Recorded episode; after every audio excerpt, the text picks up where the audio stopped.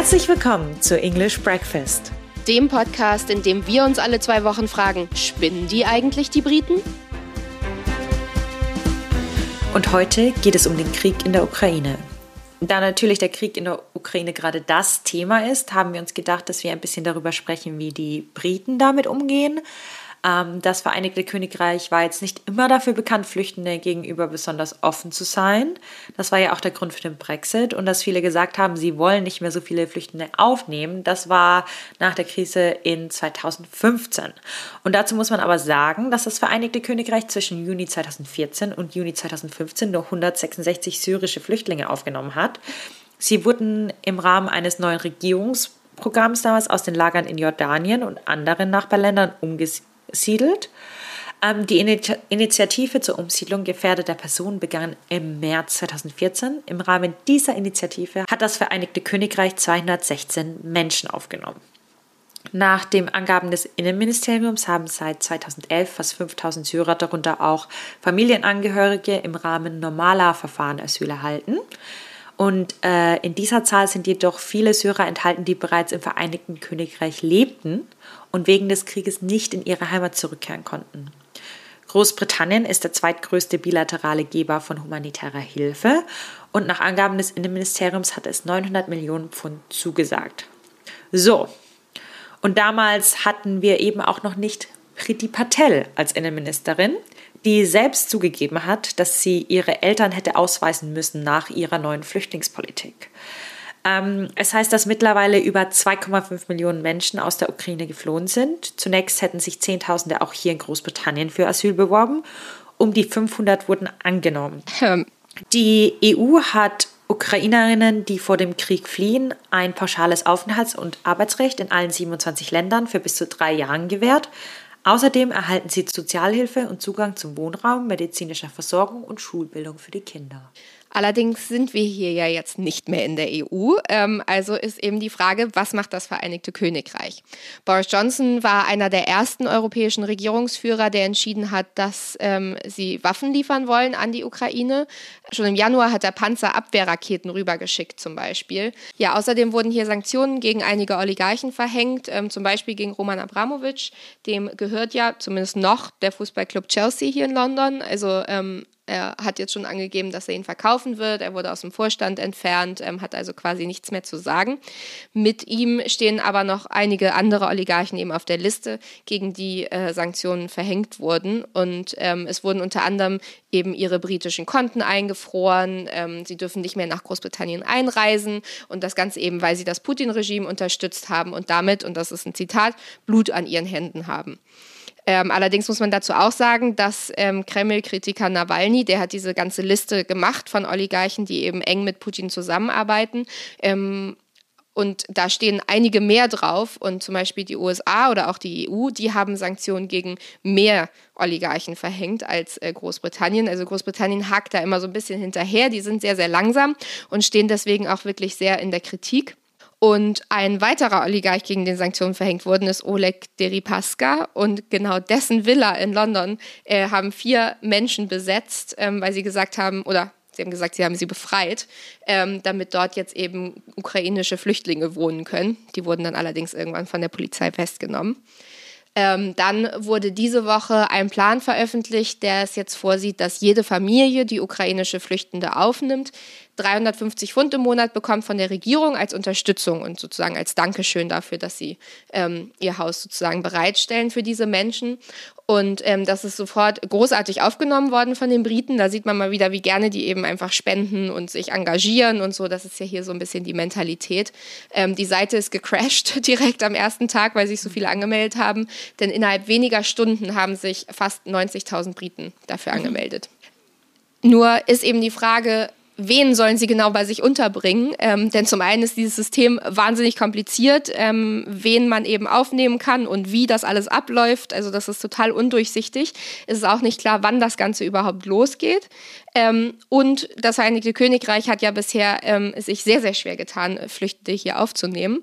Ähm, bislang wurden nach Angaben des Innenministeriums nur so um die 500 ukrainische Flüchtende hier aufgenommen. Und mit dieser Zahl sind aber auch nur zwei Prozent der Öffentlichkeit zufrieden, äh, laut YouGov ist eine Umfrage, ähm, die eben gesagt haben, ja, es ist okay, wenn wir ein paar hundert hier aufnehmen, aber mehr wollen wir nicht. Also ähm, der Wunsch der Öffentlichkeit nach einer neuen Regelung und da, dafür, dass eben Leute hier reinkommen, die eben Sicherheit suchen, die steht komplett gegen das, was die Regierung gerade macht.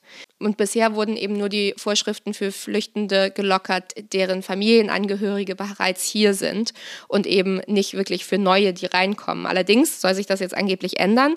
Ähm, die Regierung hat bestätigt, dass die Zahl der ukrainischen äh, Flüchtende, die im Rahmen einer neuen Visaregelung bei, Britisch, bei britischen Gastfamilien leben können, nicht begrenzt sein wird.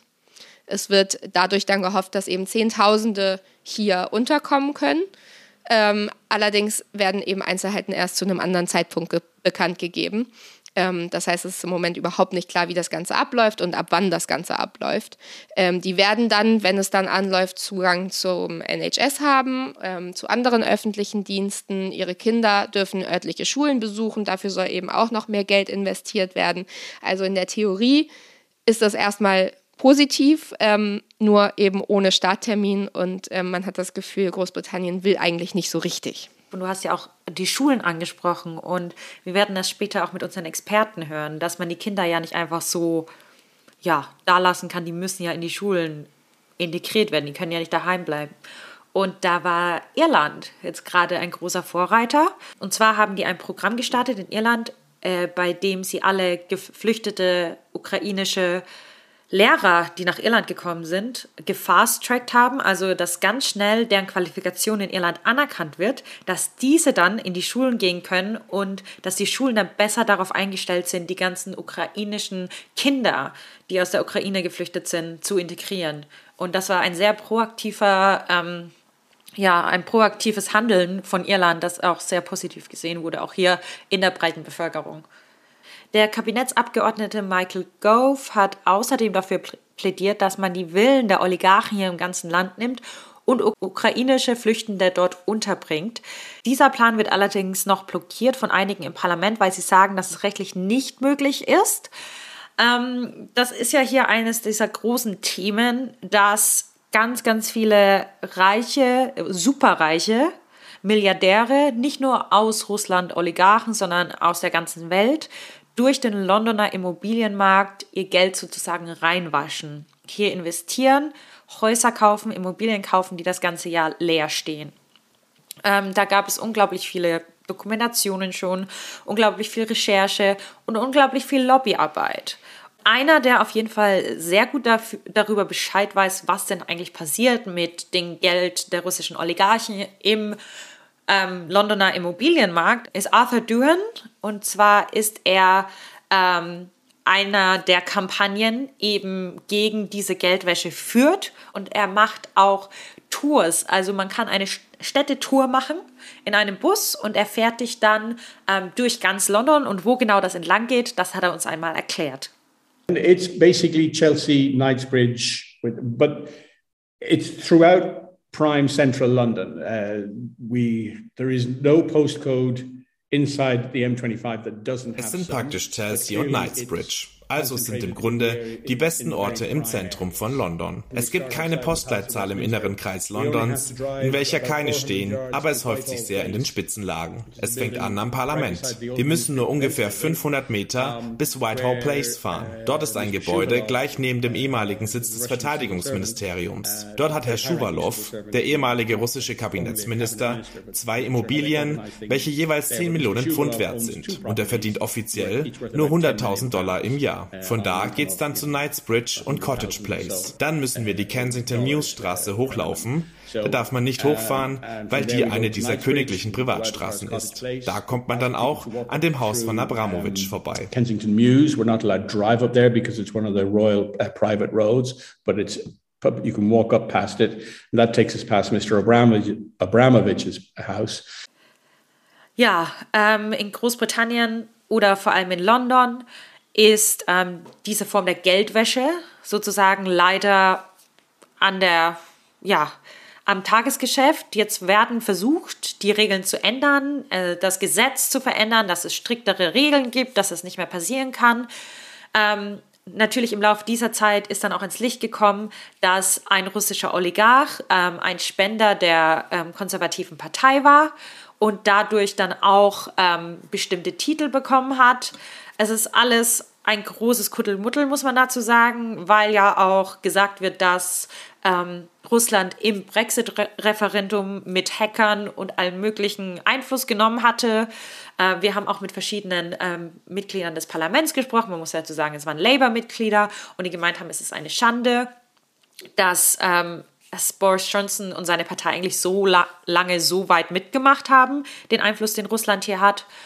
Und ähm, ja, das ist die Situation, die wir in Großbritannien haben. Aber die ganz schlimme Situation spielt sich ja natürlich an der Grenze zu der Ukraine ab, wo die ganzen Flüchtenden ankommen. Und genau da war Carsten Lüb, äh, den haben wir uns eingeladen für diese Folge. Und ähm, er ist Reporter für NTV und auch für RTL und er hat die letzten zwei Wochen dort verbracht. Hi Carsten. Hi Katharina. Hallo. Hi Christina. Ja, schön, dass du dabei bist. Ähm, ja, wir hatten, wir waren natürlich nicht da, deswegen ähm, hatten wir gehofft, du kannst uns ein bisschen beschreiben, wie das vor Ort war. Also vielleicht kannst du uns einmal mitnehmen, was war das für eine Situation da? Ja, zunächst einmal, glaube ich, ganz interessant, wie ich da überhaupt hingekommen bin, weil ich war ja eigentlich auf dem Weg nach Kiew und da hatten ja schon einige europäische Luftfahrtgesellschaften den Flugverkehr eingestellt und deswegen sind wir über Istanbul geflogen und wollten dann von Istanbul nach Kiew. Das wäre morgen ganz früh losgegangen und dann waren die Flüge äh, gecancelt, weil dann nämlich genau an dem Tag pardon, der Krieg angefangen hat. Und dann sind wir halt von Istanbul über Berlin in einem Monsterritt da mit dem Auto nach Krakau und am Tag drauf, also am Freitag, dann an die Grenze. Und da war schon ähm, richtig was los, muss man so auszudrücken. Ganz, ganz viele Leute, die rüber wollten, die Grenze von Polen zur Ukraine ähm, zeitweise geschlossen. Und wir sahen halt, dass nur Menschen zu Fuß über die Grenze nach Polen kamen. Das war direkt in Medika an dem Grenzübergang. Und wir sind dann weitergefahren zu dem Bahnhof, ich glaube, einer der berühmtesten Bahnhöfe Polens.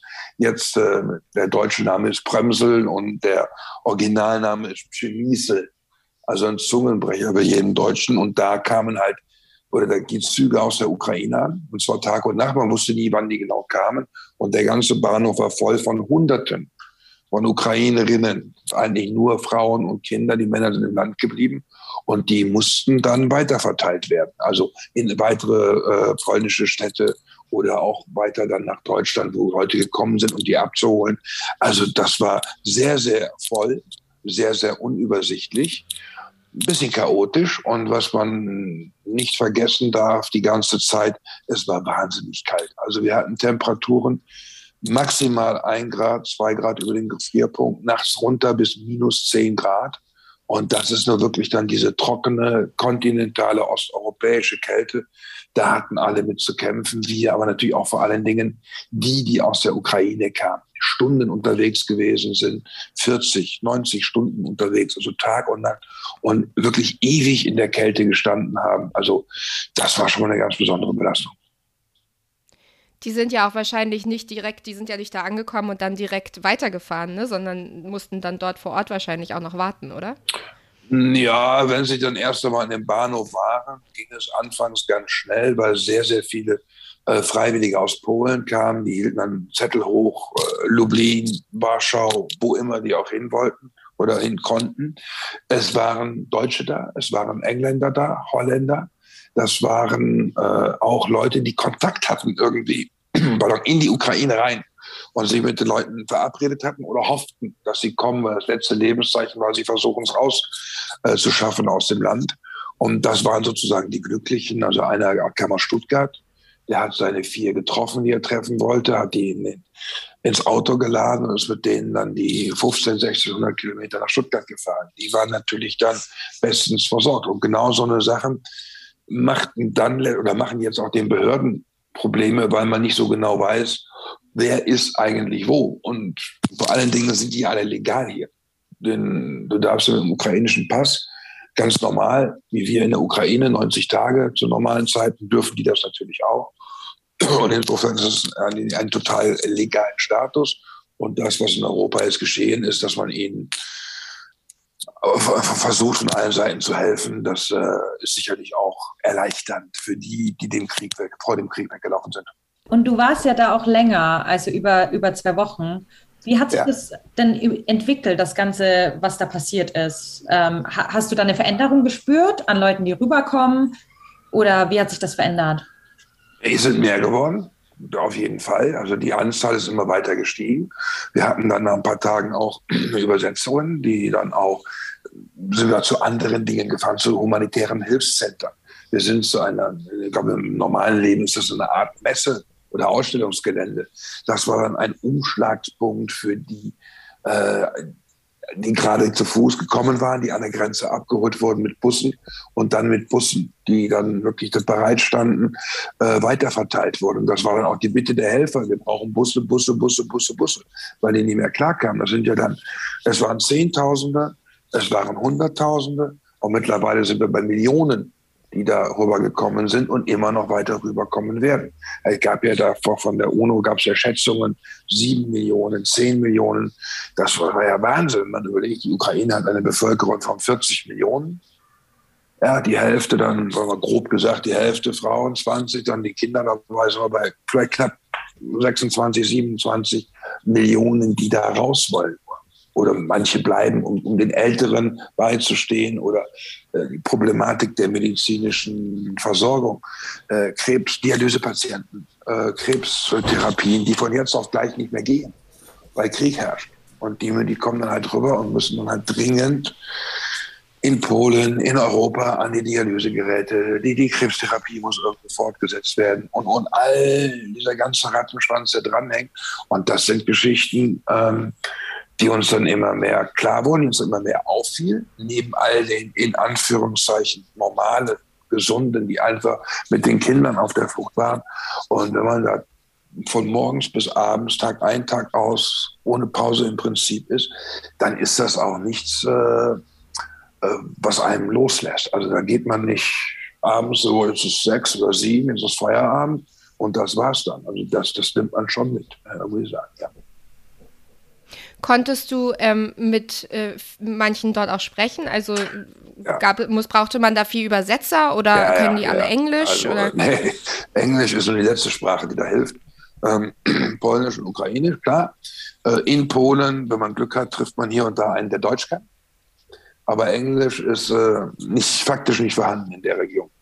Äh, wir haben gesprochen, ja, eine Mutter mit ihrer Tochter, oder besser gesagt die Tochter mit ihrer Mutter. Die Tochter hat, hatte eine Agentur in Kiew und versuchte jetzt ihre Mutter krebskrank nach Warschau zu bringen. Sie saß dann bei uns in einem kleinen Lokal, in einer Cafeteria, Pizzeria Mischling, äh, am Tisch, weil bei uns in dem vollen Laden noch zwei Plätze frei waren. Dann haben wir sie dann äh, gefragt, wollt ihr Kaffee, Tee oder was zu essen? Und es hat dann wirklich lange gedauert, bis sie dann einen Salat bestellt haben, weil sie halt äh, kein Geld hatten, also jedenfalls nicht zur Verfügung. Ne? Natürlich haben wir sie dann eingeladen und sie war dann auch sehr dankbar, aber es war ihnen auch unangenehm und auch sehr, sehr peinlich erstmal, weil sie im Prinzip haben sie ja Geld. Das ist nur die Sache, du kommst jetzt ja gerade nicht dran. Ne? Und das sind dann auch Sachen. Oder wir kamen an morgens und vor uns bricht die Frau einfach so zusammen, also bricht in Tränen aus und, und heult und heult und heult. Und ja, ich habe schon eine Ahnung, warum sie heult, aber es ist natürlich dann auch die, äh, also die Sprachbarriere dann extrem schwer, ne, wo man auch nur sagen kann, äh, ja, was soll man sagen, ist nicht so schlimm, wird alles wieder gut. Erstens verstehen sie es nicht und zweitens ist es totaler Bullshit. Da muss man sagen, okay, nimmt man sie in den Arm oder gibt Tempos oder sonst irgendwas. Aber das sind dann auch Sachen, äh, wo man auch sagt, oh Mann, und das ist ja nicht nur einer, das sind ja ganz viele. Und man selbst, ja, kann man immer so schön sagen, ja, du bist der Reporter, du berichtest darüber.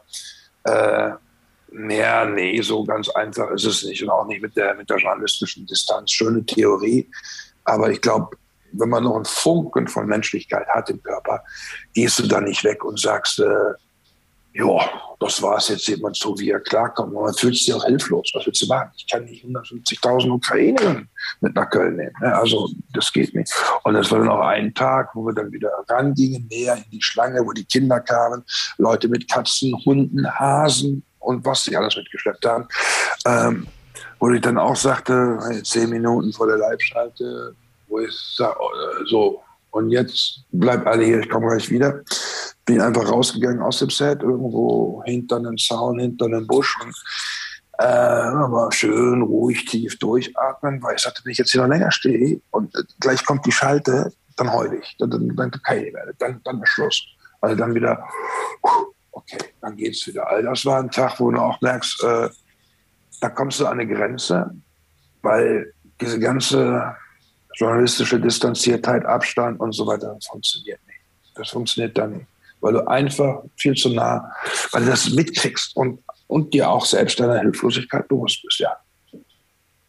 Ja, das stelle ich mir auch so schwierig vor, weil, also natürlich bist du ja da, um darüber zu berichten, ähm, aber wenn man das alles so sieht und das auch so mitbekommt, dann will man ja eigentlich irgendwie auch helfen und was machen, aber irgendwie ist es natürlich schwierig, das beides zu verbinden. So. Aber in einem Fall geklappt, als sie sagten, ähm, sag doch mal irgendwas mit Busse, wir brauchen Busse, Busse, Busse, auch für die nächsten Tage, weil immer mehr kommen. Wir kriegen das mit der Kapazität nicht mehr hin. Und dann habe ich das äh, in der Punkt 12 äh, gesagt, dass wir Busse brauchen, wer Busse hätte. Und in der Tat hat sich dann Bürgermeister, ich glaube von Nürnberg, bin ich ganz sicher, aber er hat sich dann gemeldet und hat gesagt, jo, wir hätten da was, äh, wir können da was schicken und so. wow, das funktioniert ja manchmal wirklich, dass du äh, was sagst und eine Resonanz hast und dann auch, dass das auch wirklich dann äh, ins Geschehen umgesetzt wird. Was daraus letztendlich geworden ist, weiß ich nicht, aber das war schon mal so, ja, es könnte auch sein. Äh, Hilfs, äh, auch die, die, die ganzen Spendenaktionen. Das war dann auch natürlich, ist es, da sind sehr viele Dinge gut gemeint, und lieb gedacht und schlecht gemacht. Das ist halt, äh, Sachspenden stellen natürlich auch die, die, die, die Organisationen vor riesige Herausforderungen. Das Zeug muss dahin transportiert werden.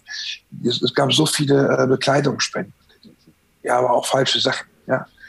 Ähm, und das ist dann echt schwierig, wie die auch sagten. Also am besten ist Spendeten Geld, 10, 20, was immer ihr könnt. Und wir kaufen dann flexibel vor Ort das, was benötigt wird. Das hat ja auch bei, dem, bei den Mengen, es hat ja auch keinen Sinn, dass man dann in der Region auch die Märkte kaputt macht oder die Geschäfte kaputt macht, weil dann, ne, also da hängt unheimlich viel dran. Aber was anderes ist es bei Medikamenten, aber auch die dann immer nur, das habe ich gelernt, in Absprache mit irgendjemand, der auch weiß, was er wo braucht. Und, den, und, den, und der dritte äh, Teil waren eben halt äh, die Busse. Ne? Okay, also das, dass man dann Transportmöglichkeiten hat. Das war also total wichtig. So und so fing das an. Und das war dann Tag vier, Tag fünf, Tag sechs, Tag sieben. Es war immer mehr, immer mehr, immer mehr. Auf der einen Seite glichen sich die Tage, weil du fährst zu Bahnhof, kommt wieder Züge. Du fährst da in diesen Ort an die Grenze, kommen wieder Busse. Und man weiß nie genau, wann, wie, wo was kommt. Mal kommen viele, mal kommen wenige. Und dann ist das dann äh, richtig, richtig, richtig äh, voll und betriebsam. Und äh, die Polen haben da alle Hände voll zu tun, dass das Chaos sich komplett ausbricht. Also das ist, glaube ich, das ist, das ist die größte Migrationsflüchtlingsbewegung, ich glaube, seit 1945 in Europa. Ähm, ich wollte auch nochmal fragen, weil du gerade die polnische Bevölkerung angesprochen hast, die das ja alles handelt. Also die machen das ja alles ähm, ziemlich am Anfang vor allem ähm, freiwillig. Und da gab es, glaube ich, keine Koordination von der Regierung. Und das haben die einfach auf die Beine gestellt. Hast du da auch Leute kennengelernt, die da von Anfang an dabei ja, waren? Und was waren ja. deine Eindrücke so? Die waren sehr, sehr, sehr bemüht. Das ist natürlich so. Zunächst einmal, äh, in Polen lebt die größte ukrainische Gemeinde außerhalb der Ukraine. Äh, es gibt in, gerade im grenznahen Gebiet äh, gibt es natürlich Verbindungen freundschaftlicher, familiärer Art, auch wenn man in die Geschichte guckt, welche Region wann mal zu welchem Staatsgebilde in den letzten 100 Jahren gehört hat. Ne? Das ist dann auch so ein Hin und Her. Also da gibt es schon Verbindungen und ähm, ja, da kam einer, die, die kamen einfach an und guckten, wo kann ich helfen, womit kann ich helfen mit einem Auto, mit einem Transport, mit einem Kontakt, mit Geld, mit, mit was weiß auch immer. Oder am Anfang ging es ganz blöd um, um Lebensmittel. Dann ging es auch eine Zeit lang, am Anfang ging es um Babywindeln. Dann kamen nur so viele Babywindeln, dass sie jetzt, glaube ich, bis weiß ich wann äh, versorgt sind. Das sind also so Dinge. Aber doch, da gab es viele Polen, die, also gerade aus der Umgebung. Und ohne die hätte das alles nicht funktioniert. Die einfach da waren und gesagt haben, so musst du dahin, dahin, dahin, hier gibt es was zu essen. Und sie haben halt notdürftig äh, medizinische Punkte aufgebaut, wo man sich versorgen lassen konnte. Blasen an den Füßen. Das klingt jetzt immer so, aber es ist schon ein Problem, da, wenn die blutig gelaufen sind, wenn die 50 Kilometer teilweise gelaufen sind durch die Kälte auf ukrainischer Seite. Ähm, dann Dehydrierung und, und all so ein Kram, Erfrierung. Also war alles, äh, das ganze Potpourri war dabei. Wir haben mit einem deutschen Arzt gesprochen, der dann auch seine Sachen gepackt hat, dahin gefahren ist und gesagt hat, okay, ich helfe jetzt hier. Und der hatte gut zu tun. Also der hatte, äh, ich glaube, für 100.000 Euro Medikamente und Verbandmaterial und all den Kram, der war ratzfatz, war der trocken, war das weg, war das alles verbraucht. Und dann, Gott sei Dank, ist er nachgeschickt worden. Also das sind dann auch Sachen, wenn man das so sieht, muss einem die Zahlen bewusst werden. Nein, natürlich, wenn wir jetzt sagen 100.000 oder eine Million, stell dir das mal vor, wie viel sind das denn? Ja, also als Masse auf einem Fleck. Und jetzt reden wir über mehrere Millionen, die kommen vier Millionen, vielleicht sogar mehr.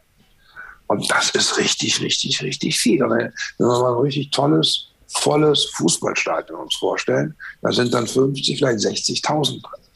So, und das dann mal 100. Ne? Also da hat man dann eine Vorstellung, äh, welche Massen dann da auch äh, durchgehen und was man auch alles braucht. Doch, das ist, und, hinter, und das ist jetzt das äh, eigentlich auf der Hand liegende, aber das muss man sich immer wieder klar machen. Hinter jedem einzelnen Kopf, hinter jedem einzelnen äh, Gesicht steckt eine persönliche Geschichte und ein persönliches Schicksal. Die, die Leute, die hier rüberkommen, die erzählen ja bestimmt auch und die erzählen auch, äh, was vor Ort äh, passiert in der Ukraine und ähm, was sie denken, was noch passieren wird. Das ist natürlich alles etwas unsicher. Aber was waren denn so die Sachen, die Sie direkt erzählt haben, als du sie an der Grenze getroffen hast, die ukrainischen Flüchtlinge? Zunächst einmal, äh, was Sie sagen, wenn man froh, endlich in Polen zu sein, endlich äh, in einem EU-Land, in einem NATO-Land. Erzählten natürlich von den Bombardierungen, gerade wenn es um Kiew ging.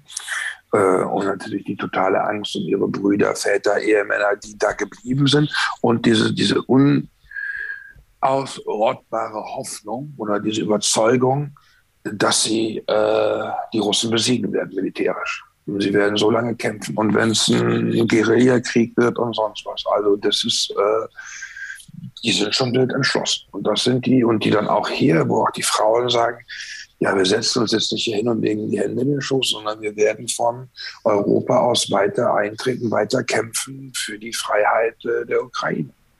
Und das ist Machen wir uns nichts vor, das waren jetzt harte zwei, drei Wochen, drei Wochen jetzt. Aber das ist der Anfang. Das ist erst der Anfang. Das wird noch sehr, sehr lange dauern, fürchte ich. Ja, ich glaube, Russland hat sich das Ganze ein bisschen einfacher vorgestellt, aber wenn man dann so auch die, die Videos sieht von den ähm, Menschen, die Landminen von der Straße heben, um sie aus dem Weg zu räumen und so, ich glaube, da haben die komplett unterschätzt, ähm, wie die Ukrainer eigentlich so drauf sind, ne? dass die nicht einfach sagen, ja, okay, kommt rein, ist durch jetzt. Ich glaube, ja, und auf der anderen Seite wurde auch vom Westen äh, wurde die russische Armee brutal überschätzt. Also das, was ich ähm, also die haben Sachen gemacht, teilweise mit ihren Panzern. Das habe ich ja zu meiner Zeit bei der Bundeswehr schon anders gelernt. Und das machst du so nicht, denn das kann nicht funktionieren. Das ist, dann guckst du ja, und das funktioniert doch nicht, weil sie dann komplett in den Hinterhalt reinfahren. Und dann werden zwei, drei Panzer abgeschossen und der Rest haut wieder ab. Ne? Oder auch, und dann hört man ja auch die Geschichten der, der jungen Soldaten aus Russland, denen erstmal gar nicht klar war, was es da geht wohl. So wie man das jetzt hört. Ne? Und, ähm, und ich glaube, der Eindruck verfestigt sich jetzt ja auch, dass die Moskauer Führung wirklich gedacht hat, das geht wesentlich schneller und einfacher. Das ist, dass das jetzt so ein hässlicher Abnutzungskrieg äh, geworden ist und noch eine ganze Zeit lang bleiben wird. Ich glaube, das hatten die in, in Kreml nicht auf der Rechnung. Und jetzt ist es natürlich extrem schwer, aus dieser total zerfahrenen Situation wieder rauszukommen. Ja, und, das, und, und, und was sie auch unterschätzt haben, ähm, ist die Einigkeit des Westens. Das hatte gedacht, die sind, und das fand ich jetzt wirklich mal toll, dass die, äh, dass die wirklich standen. Also ich fand die, die, die Regierungserklärung des, des Bundeskanzlers sensationell. Das hätte ich nie im Leben erwartet. Also das, das war schon ein ganz klares Statement. Und das, was mich auch äh, erst erschrocken hat, das war halt die Breaking News, die Einmeldung, dass die Russen ihre Atombereitschaft auf Stufe 1, auf Stufe 2 erhöhen. Und ich fand es sehr cool, wie der Westen reagiert hat, nämlich gar nicht. Also das fand ich schon, das fand ich schon, schon, schon ziemlich gut. Ne? Und, aber das war natürlich der Moment, wo das ging mir auch über, oh Gott, nee, ach nee, jetzt nicht doch noch das. Ne? Aber ich glaube nicht, dass es dazu kommen wird. Aber ich glaube, auch nicht, dass dieser Krieg schnell vorbei ist. Äh, ich hatte in den letzten zwei Wochen, glaube ich, hatte ich so viele Gespräche mit Menschen hier, wo es immer darum geht, okay, wenn jetzt eine Atombombe abgefeuert wird, wie viele Minuten hast du Zeit, um in die Tube zu rennen? Ähm, was machen wir dann? Wo musst, darfst du dich aufhalten, wo nicht? In London gibt es ja keine Bunker zum Beispiel, in die man gehen kann. Ähm, hast du, glaubst du, wir können natürlich nur spekulieren, aber glaubst du, dass es dazu kommt? Weil man fragt sich natürlich, wie, wie, welchen Weg nimmt Putin da raus jetzt? Ja, also sagen wir mal so, Atom, Atomwaffe ist nicht gleich Atomwaffe. Wir müssen unterscheiden zwischen taktischen Atomwaffen und strategischen Atomwaffen. Also eine taktische Atomwaffe wäre ein etwas kleinerer nuklearer Sprengkopf auf dem Gefechtsfeld irgendwo innerhalb der Ukraine, bei Kiew oder sonst was. Das ist für die Gegend desaströs, ist aber nicht äh, der nukleare globale Untergang. Aber die, die Overkill-Logik aus dem Zweiten Krieg, äh, Quatsch, aus dem Kalten Krieg, die ist ja noch da. Das heißt, jeder weiß, wer als erster schießt, und damit meine ich strategische Nuklearwaffen über Interkontinentalraketen abgefeuert, der weiß genau, er ist als zweiter tot. Weil die Zweitschlagkapazität sowohl auf der einen als auch auf der anderen Seite da ist. Und deswegen glaube ich, äh, glaube ich nicht, dass es dazu kommt. Und wenn es dazu kommt, werde ich garantiert nicht in eine U-Bahn rennen, sondern das war es, dann war es das, weil ich, äh, ich glaube, ich möchte auch nicht in einer Welt nach einem Nuklearkrieg leben. Ist, aber ich glaube auch nicht, ich glaube nicht, dass das passieren wird. Nein, äh, äh glaube ich wirklich nicht. Dazu, dazu ist Gott sei Dank äh, die NATO stark genug, um darauf zu reagieren. Und das, das, das, weiß, das wissen die Russen. Und zum anderen finde ich, und das ist total wichtig, äh, dass der Westen einig bleibt. Das ist komplett wichtig. Also auch den Russen gegenüber und auch an Solidarität den Polen gegenüber oder den Litauern gegenüber, die sich enorme Sorgen machen, dass es weitergeht, äh, dass das Polen dran sein könnte, dass Litauen dran sein könnte. Und da muss das, und da ist, glaube ich, auch spielen auch diese ganzen äh, Themen der Vergangenheit. Brexit ist völlig uninteressant. Das ist weg. Das ist, da, da redet man gar nicht mehr drüber, weil das nicht wichtig ist. Sondern wichtig ist, dass jetzt wirklich alle Demokratien, alle, die unser Wertesystem haben, gemeinsam sagen, Freunde der Nacht, nee, so geht das nicht. Und ich glaube, das ist auch das, was passiert ist. Das war einfach ein Punkt zu viel. Krim, okay, und, und, und, und, Georgien, das war alles so ein bisschen Larifari. Aber die Nummer, wo die sagten alle, okay, was brauchst du noch mehr? Das ist zu viel. Und das finde ich äh, gut. Und ich finde das auch gut, dass man richtig Sanktionen verhängt hat. Jetzt müssen wir noch aufhören, deren Gas und Öl zu kaufen. Und dann, glaube ich, trocknet das Ding aus irgendwann. Aber ich glaube, da hat man in Moskau den Westen brutalst unterschätzt. Deutschland hat ja, du hast ja gerade angesprochen, mit den Sanktionen, auch mit der Nord Stream 2, ähm, so echt krasse Entscheidungen getroffen, die man jetzt so nicht erwartet hätte. Wir gucken natürlich hauptsächlich erstmal in dem Podcast auf Großbritannien. Und da wird ja schon extrem kritisiert, dass da viel zu wenig gemacht wurde an Sanktionen gegen die Oligarchen und vor allem auch viel zu spät ähm, reagiert wurde und am Anfang nur drei. Und ähm, hast du irgendwas gehört, dass diese Sanktionen irgendwelche Früchte tragen sozusagen gegen diese Oligarchen, die Putin nahestehen und ihr Geld halt durch Großbritannien waschen? Ja, oder auch woanders. Ja, ja also das von den Oligarchen direkt nicht, aber ich glaube schon, dass das wehtut, wenn man jetzt auch die, die, die Bilderstrecken durchklicken kann mit den 20 beschlagnahmten Yachten, die kreuz und quer auf dem Globus rumstehen. Äh, das tut denen schon weh und vor allen Dingen merkt die Bevölkerung auf einmal, äh, was passiert. Jetzt gehen die westlichen Firmen raus, Coca-Cola, Pepsi-Cola, McDonald's, Starbucks, H&M und, und, und, und, und. Und das ist ja dann nicht mal eine eine staatliche Entscheidung, sondern sind dann auch unternehmerische Entscheidungen zu sagen, wir gehen da raus. Nicht zuletzt im Falle von McDonalds und Starbucks und noch einer, war es, weil sie auf ihren Heimatmärkten, weil sie auf den westlichen Märkten Druck bekommen haben von den Verbrauchern, die sagen, ey, ihr könnt doch keine Big Macs am Roten Platz verkaufen, geht's euch noch? Dass sie aufgrund dessen raus müssen. Und das ist eine riesengroße Bewegung. Und wenn wir das durchhalten, dann kann man den Russen zum Einlenken zwingen. Und anders als Zwang, glaube ich, geht es nicht. Ja, merken die das? Irgendwann merken sie es. Internationaler Zahlungsverkehr, Kreditkarten gehen nicht mehr. Wie viele Russen hängen jetzt, das sind nicht die Vollreichen, aber so der gute Mittelstand, der jetzt festhängt in Thailand, in sonst wo, weil die nicht zurückkommen, weil die russischen Airlines alle ihre Flüge gestrichen haben. Also das ist natürlich dann, und das ist aber auch das, das kann man sagen, um auf die Grenze zu kommen, das ist das, was auf jeden Fall von den Polen dort sehr, sehr, sehr genau verfolgt worden ist. Nicht, weil die ja echte Sorge hatten, haben. Und das ist natürlich auch das, was man sich gewünscht hat, dass es passiert. Ja, und auch diese, das ganze Thema Waffenlieferungen, äh, auch das ist ja passiert und passiert. Und ich glaube auch, das passiert in einem größeren Umfang, als wir das wissen. Das ist auch gut so, weil das soll man auch nicht kaputt treten. Ja, das ist ja dann auch schon ein sensibler Bereich. Ich denke schon, dass da noch einiges äh, geliefert wird und das hilft natürlich. Ne? Also weil das ist, wenn wir das Beispiel nehmen, als das auch gerade in Polen war, als es um die MiG-29 ging, die die Polen über die Amerikaner den Ukrainern geben wollten. In dem Moment, wo das öffentlich war, war es eigentlich tot. Dann ging es nicht mehr. Ne? Und deswegen glaube ich, dass dahinter noch sehr, sehr, sehr viel mehr abläuft. Wie wichtig ist es dann denn, dass da Journalisten da sind, die vor allem auch frei äh, von da berichten können. Und jetzt ist, sind ja viele aus Kiew abgezogen, viele sind aus Moskau abgezogen und aus Russland. Ähm, siehst du da eine Gefahr, weil man nicht mehr drin ist? Ja, immer, klar. Das ist also so. Ähm, Moskau hat sich wieder ein bisschen beruhigt, da sind auch wieder einige zurückgekommen. Ähm, in, in der Ukraine ist es natürlich extrem wichtig, dass Leute da sind. Und es sind ja immer noch welche in Kiew, obwohl heute schon wieder ein Kameramann erschossen worden ist in Kiew. Ähm, selbst wir haben ja noch äh, Teams, drei, glaube ich, jetzt in der Ukraine, äh, nicht, die, die aus verschiedenen Städten äh, berichten und sagen, hier ist Luftalarm, hier ist das passiert. Das ist super wichtig. Oder auch, dass man an der Grenze ist und ähm, dann auch mit den Menschen spricht. Also nach ein paar Tagen waren wir dann auch so organisiert, dass wir Übersetzung hatten. Ähm, das ist natürlich extrem wichtig, dass man auch sieht, was das für Geschichten sind, was dahinter hängt und dass das alles sehr persönlich ist. Und das ist, ich sage das mal, man muss es sich selbst erstmal klar machen, 2022 und wir haben einen konventionellen Landkrieg in Europa. Das ist irgendwie so 40er, dachte man einmal. Ja, wir dachten, wir hätten das überwunden. Das gäbe es nicht mehr. Ja, so kann man sich täuschen. Und das ist das, womit wir jetzt äh, mit den ganzen Konsequenzen klarkommen müssen.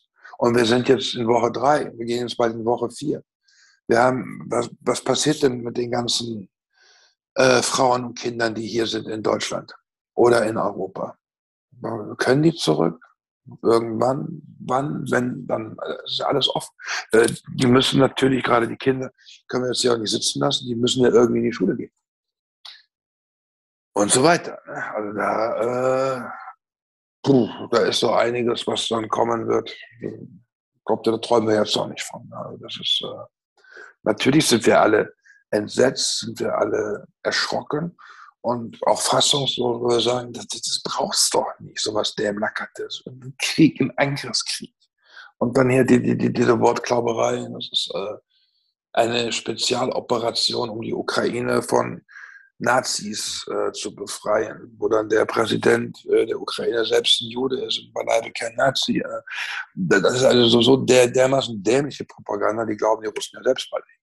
Es heißt ja auch, dass ähm, selbst äh, eben viele von den Beratern oder denen, die eben Putin nahestehen, auch selbst nicht wussten, dass das jetzt so geplant ist. Also gibt es, kann man irgendwie ersehen, was sein Plan ist, also oder wo er aufhört oder? Doch, also sagen wir so. Ähm das Binnenverhältnis in Moskau ist für uns wie zu Sowjetzeiten, Bume sieben Siegeln. Also äh, vielleicht die Kollegen, die vor Ort sind, aber da, da kann ich überhaupt, überhaupt keinen Einblick zu haben. Aber was Putin will, das hat er im Prinzip beschrieben. Das ist alles kein, äh, kein Geheimnis. Im Prinzip möchte er den Einfluss der, äh, der alten Sowjetunion wieder haben. Er möchte keine, gut, mit Norwegen muss er leben, die mit den paar Kilometern, eine NATO-Grenze. Er möchte zwischen den NATO-Staaten und äh, Russland am liebsten einen Korridor von neutralen Staaten haben, so wie es auch in der Sowjetunion gewesen ist mit den Satellitenstaaten. Das wäre jetzt in der, in der modernen Geografie, wären das im Prinzip das Baltikum, Polen, Rumänien und Bulgarien. Das, ist, das hat er gesagt. So, ich habe auch gesagt, naja, wo wir den Schluss machen? Alte Einflussbereiche sind bitte nun an der Elbe oder ähm, also das war schon relativ klar. Und das ist auch so, äh, als er im Bundestag gesprochen hat, vor ganz vielen Jahren, 18 Jahren was her ist, er hat auch schon gesagt, dass die Sicherheitspolitik in Europa, wie sie jetzt äh, da ist oder gemacht wird, nicht gut für Russland ist. Das hat er ja gesagt. Die fühlen sich dann immer dann so. Ich meine, die, die, von der NATO umzingelt ist natürlich auch Quatsch bei 160 Kilometer Grenze oder was das ist. Ähm, aber das war schon, nur ob er das jetzt letztendlich durchsetzen kann noch, weiß ich nicht. Militärisch würde ich sagen, nee. Äh, und politisch mag ich nicht, vermag ich nicht zu beurteilen, wie stark er ist oder wie lange er noch stark bleibt. Irgendwann wird auch er weg sein, nur wann das irgendwann ist, weiß ich nicht. Weil ich kann auch nichts sagen zu den Kräften innerhalb des Machtzettels. Ich kann auch nichts dazu sagen, äh, inwieweit der Einfluss der Oligarchen, die unter Umständen stinksauer sind, wissen wir alles nicht. Ich glaube, das da haben selbst die Geheimdienste Schwierigkeiten, äh, das klar zu umreißen. Deswegen ist es extrem schwer, sozusagen, es passiert das, was passiert dieses und jenes, vor allen Dingen, wenn man mit einem Counterpart zu tun hat, den Verträge und Regeln egal sind. Das haben wir jetzt gelernt. Glaubst du, der Westen hat das auch so ein bisschen unterschätzen, so ein bisschen verpennt? Ähm, weil man jetzt hier auch natürlich darüber diskutiert, dass ja die Anzeichen da waren, dass äh, Russland auch den Einfluss ausgeübt hat beim Brexit-Referendum, bei der Wahl in den USA, ähm, ja, durch Spenden hier an die konservative Partei. Ähm, und dass man das einfach so hingenommen hat, weil man ja irgendwie auch abhängig war vom Öl und von dem Geld.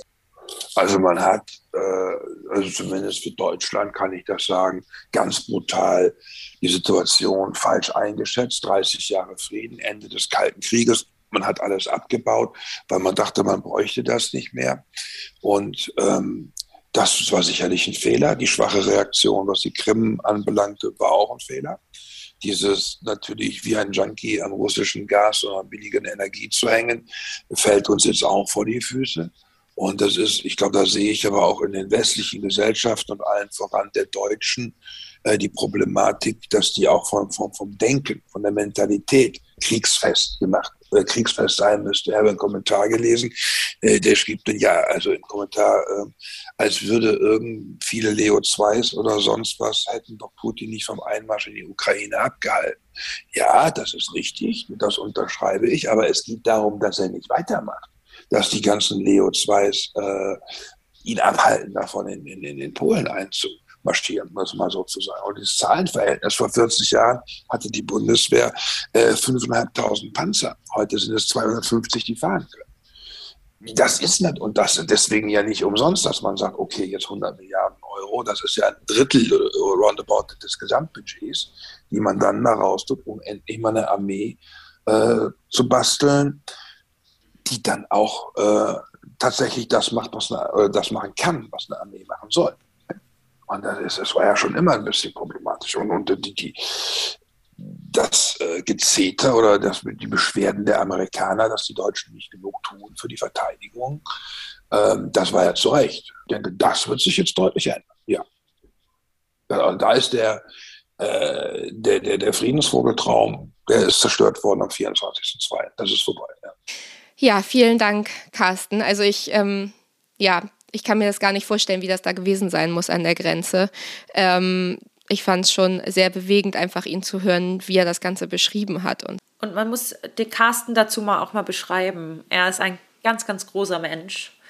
Und er ist so ein Fels, ein, ein guter, starker Fels. Deswegen nimmt das einen noch ein bisschen mehr mit. Ja, ja, aber jetzt äh, kommen wir ja quasi zum Ende unserer Folge. Deswegen die Frage, spinnen die Briten, Christina? Also ganz klar ja, wenn es darum geht, wie lange von auch der konservativen Regierung der Einfluss des russischen Geldes und vor allem des illegal erworbenen russischen Geldes ähm, von Oligarchen auch hier in London oder Großbritannien geduldet wurde, die einfach dieses legale Loophole sozusagen, dass man hier ganz legal sein Geld waschen kann. Und dann ist in Immobilien investiert, die Preise hier für uns normale Menschen einfach nach oben treibt, ins Unermessliche. Und der Einfluss, den sie einfach auf die Politik haben.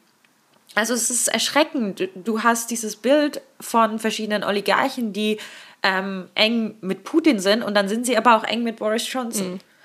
Und ich finde, so als Privatperson so viel Einfluss zu haben, nur aufgrund des Geldes und dann auch noch Spender an die konservative Partei zu sein. Und ich finde, das ist alles sehr ja, unübersichtlich und sehr, sehr bedenklich.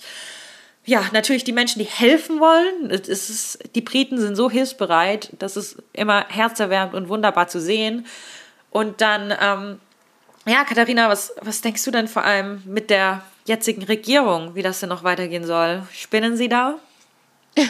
Ja, also ich glaube, ähm, das haben wir bestimmt auch schon in anderen Folgen gesagt, Pretty Patel spinnt auf jeden Fall. Ähm, ich ich finde es Wahnsinn. Ich habe das Gefühl wirklich, dass sie ähm, jetzt so ein bisschen abwarten. Also der Londoner Bürgermeister Sadiq Khan, ähm, der ist ja Teil der Labour-Partei auch, ähm, hat halt gesagt, wenn man vergleicht, was Großbritannien im Moment macht ähm, für die Ukraine, für Menschen, die von da kommen, für Menschen, die Schutz suchen, ist es wirklich äh, peinlich. Und das ist ein Zitat, er hat gesagt, das ist peinlich, wenn man es vergleicht äh, zu dem, was andere Länder machen. Und wenn man sich eben dann vorstellt, so wie Carsten das eben beschrieben hat, wie, wie Polen da mithilft, ähm, weißt du, wie sie sich da organisieren, wie sie wirklich den Menschen vor Ort helfen. Und hier wird die ganze Zeit darüber diskutiert, hm, wie viele können wir denn reinlassen und wann sollen wir das denn starten. Und ähm, wir müssen die aber erstmal auf jeden Fall alle scannen, ob die ähm, auch irgendwie alle clean sind sozusagen. Ne? Da ist so ein Sicherheitsprozess, der hat auch ganz viel Kritik irgendwie ähm, bekommen. Und ich finde, es wird so ein bisschen abgewartet hier. Also so von wegen, wir sind ganz vorne mit dabei, wenn wir schnell ein bisschen ein paar Panzer rüberschicken oder keine Ahnung, Waffen und so weiter. Ähm, aber wenn es wirklich darum geht, den Menschen zu helfen, die von da kommen und denen es gerade schlecht geht, denen die wirklich Hilfe brauchen, dann ähm, ist Großbritannien doch wirklich sehr, sehr langsam. Und dafür gebe ich auch Pretty Patel die Schuld, weil sie ja nun mal einfach dem Innenministerium vorsitzt. Ähm, ich fand das auch beeindruckend. Ähm, hier, wir haben euch ja auf unserem Instagram schon darüber informiert, dass Wladimir Zelensky im britischen Parlament eine Rede gehalten hat. Und das fand ich, also über Videolink natürlich, er war hier nicht persönlich. Und das fand ich schon sehr ergreifend. Und dann dachte ich, dass das vielleicht so einen Push gibt, dass das Parlament mhm. vor allem in dem Sinne ist es gerade auch die konservative Partei, die so ein bisschen das Ganze hm, ähm, ja, die Handbremse angezogen hat, sagen wir mal so. Und ähm, ja, ich hoffe einfach, dass sie jetzt mal aufwachen und ähm, dass diese Abhängigkeit diese, von diesem Oligarchengeld, das halt auch hier vorherrscht, vor allem im Immobilienmarkt und allen, dass das ja mal aufhört und dass da mal jetzt endlich Regelungen gemacht werden, die auch langanhaltend sind. Und wenn ihr auf jeden Fall noch mehr dazu sehen wollt oder mehr Informationen haben wollt, schaut mal auf unserem Instagram vorbei unter @englishbreakfast der Podcast. Und natürlich könnt ihr uns auch wie immer eine E-Mail schreiben unter englishbreakfast.podcast@gmail.com.